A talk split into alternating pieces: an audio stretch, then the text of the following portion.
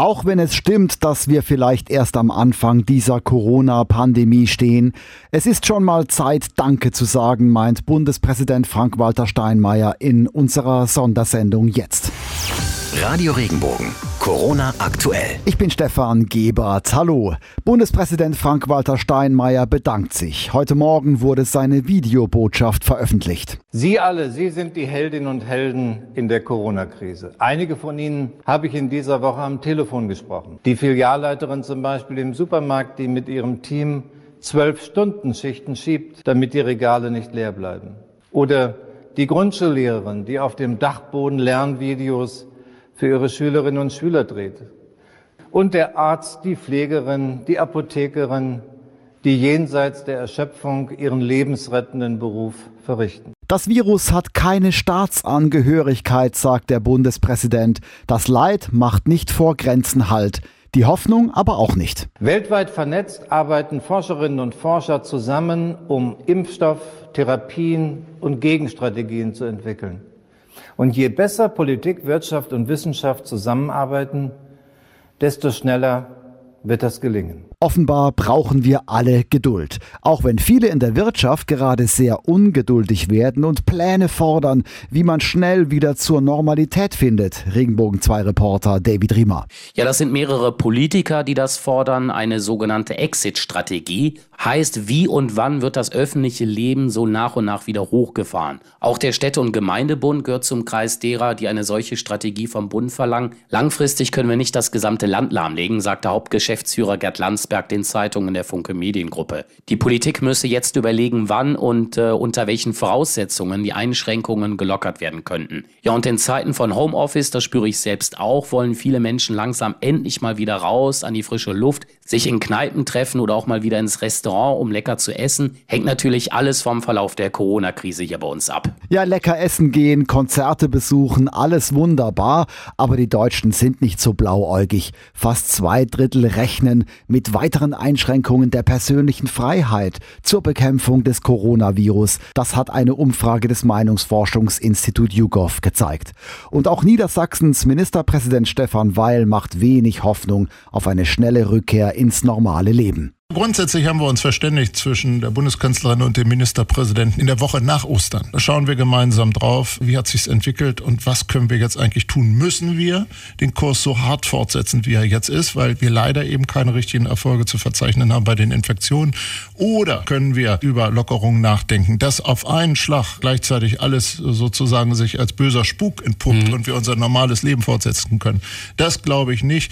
Wenn überhaupt, dann wird's stufenweise vorwärts gehen und dann wird man es auch immer immer wieder überprüfen müssen. Haben wir jetzt sozusagen zu viel Leine gegeben? Nach Ostern würde ich gerne nochmal darauf zurückkommen. Dass sich die Welt verändert hat, sieht man daran, dass Udo Lindenberg, der seit fast 30 Jahren im Atlantik Hotel in Hamburg lebt, wegen Corona ausgezogen ist. Regenbogen 2 Reporter Thomas Bremser. Ja, er hätte wohl bleiben können in seiner Suite mit Kino und Atelier, aber er wäre nicht mehr versorgt worden vom Personal denn das Hotel hat seinen Service bis Ende April eingestellt, also Bar und Restaurant sind zu, der Spa-Bereich auch und darauf hatte Udo offenbar keine Lust. Sein Manager sagte der Bildzeitung, Udo sei an einem geheimen Ort, also er ist entweder bei Freunden untergekommen, er hatte aber auch seit ein paar Jahren eine Zweitwohnung in Berlin, direkt am Potsdamer Platz.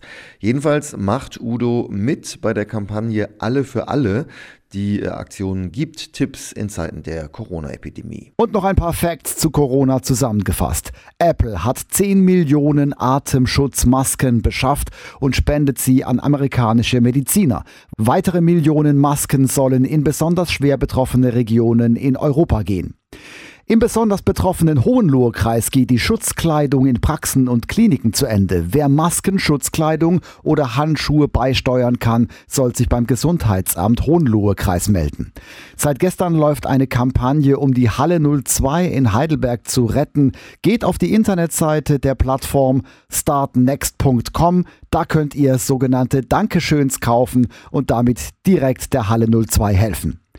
Die Mannheimer Arztpraxis Dr. Wolfram bedankt sich bei der Ludwigshafener BASF. Ein BASF-Mitarbeiter ist persönlich vorbeigekommen und hat der Praxis eine 2-Liter-Flasche Desinfektionsmittel geschenkt, das die BASF gerade herstellt. Die aktuellen Infos für die Metropolregion Rhein-Neckar. Schönen guten Tag. Der Stuttgarter Weltkonzern Bosch hat einen neuen Corona-Schnelltest entwickelt. Das Gerät kann innerhalb von zweieinhalb Stunden ein Ergebnis liefern. Wie der aktuelle Stand in Sachen Corona in Ihrer Region ist, dazu jetzt die Infos von unseren Regionalreportern. Die aktuellen Infos für Baden und die Pfalz. Ich bin Lars Brune, guten Tag. Immer mehr Menschen in Baden und der Pfalz infizieren sich mit dem Coronavirus, aber noch können alle medizinisch versorgt werden.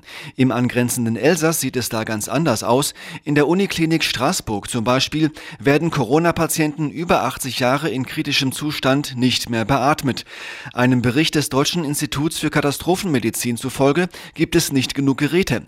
Die Patienten erführen stattdessen Sterbebegleitung durch Opiate und Schlafmittel. Seit Anfang der Woche stehen die Bänder in den Daimler-Werken auch in der Region still, zum Beispiel in Rastatt, Gaggenau und in Wörth. Und ab dem 6. April wird es sogar Kurzarbeit geben. Das teilte der Konzern soeben mit. Die Regelung soll vorerst bis zum 17. April gelten, bei Bedarf natürlich länger.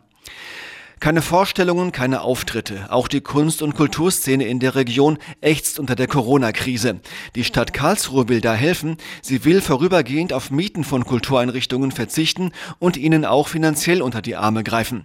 Das könnte unter anderem dem Karlsruher Sandkorn-Theater helfen. Geschäftsführerin Daniela Kreiner. Für das Sandkorn ist es besonders schwierig, denn wir haben ja vor zwei Jahren nach der Insolvenz des alten Sandkorns uns neu gegründet. Und obwohl es stetig bergauf ging, haben wir noch überhaupt keine Rücklagen, keinen Puffer und sind auch auf Soforthilfen von Stadt und Land angewiesen. Außerdem kann jeder dem Theater über dessen Homepage mit dem Kauf eines Spendentickets helfen.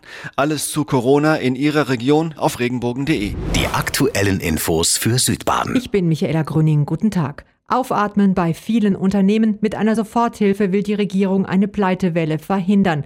Auch Uwe Wehrle, der drei Geschäfte in Freiburg betreibt, ist froh über das Geld. Er denkt vor allem an seine 35 Mitarbeiter. Für mich ist wichtig, dass der Laden weiterläuft und meine Mitarbeiter keine Sorgen haben müssen, wenn der nächste Erste kommt.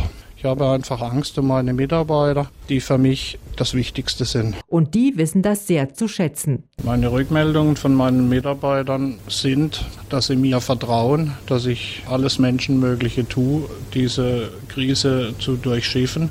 Und zwei meiner Mitarbeiter haben mich gefragt, ob ich Verwendung für ihr Erspartes habe. Auch ein Vermieter und ein Lieferant wollen ihm entgegenkommen und natürlich unterstützen ihn auch seine Kunden. Ein älteres Ehepaar aus dem Schwarzwald hat für einen größeren Betrag Schinken, Nudeln und andere Dinge gekauft, weil sie gesagt haben, wir möchten unseren Teil dazu beitragen, dass wir quasi überleben können. Ein Ehepaar, welches die Frau den 85. Geburtstag feiert, sagt, wir laden niemand ein, aber wir bestellen uns etwas. Das sind schöne Erlebnisse. Uwe Wehrle hofft, dass die Soforthilfe ein bis zwei Monate überbrückt und seine Geschäfte die Krise überstehen werden. Weitere Infos zur aktuellen Corona-Entwicklung finden Sie auf regenbogen.de. Radio Regenbogen. Corona aktuell. Wenn dir der Podcast gefallen hat, bewerte ihn bitte auf iTunes und schreib vielleicht einen Kommentar. Das hilft uns sichtbarer zu sein und den Podcast bekannter zu machen. Dankeschön.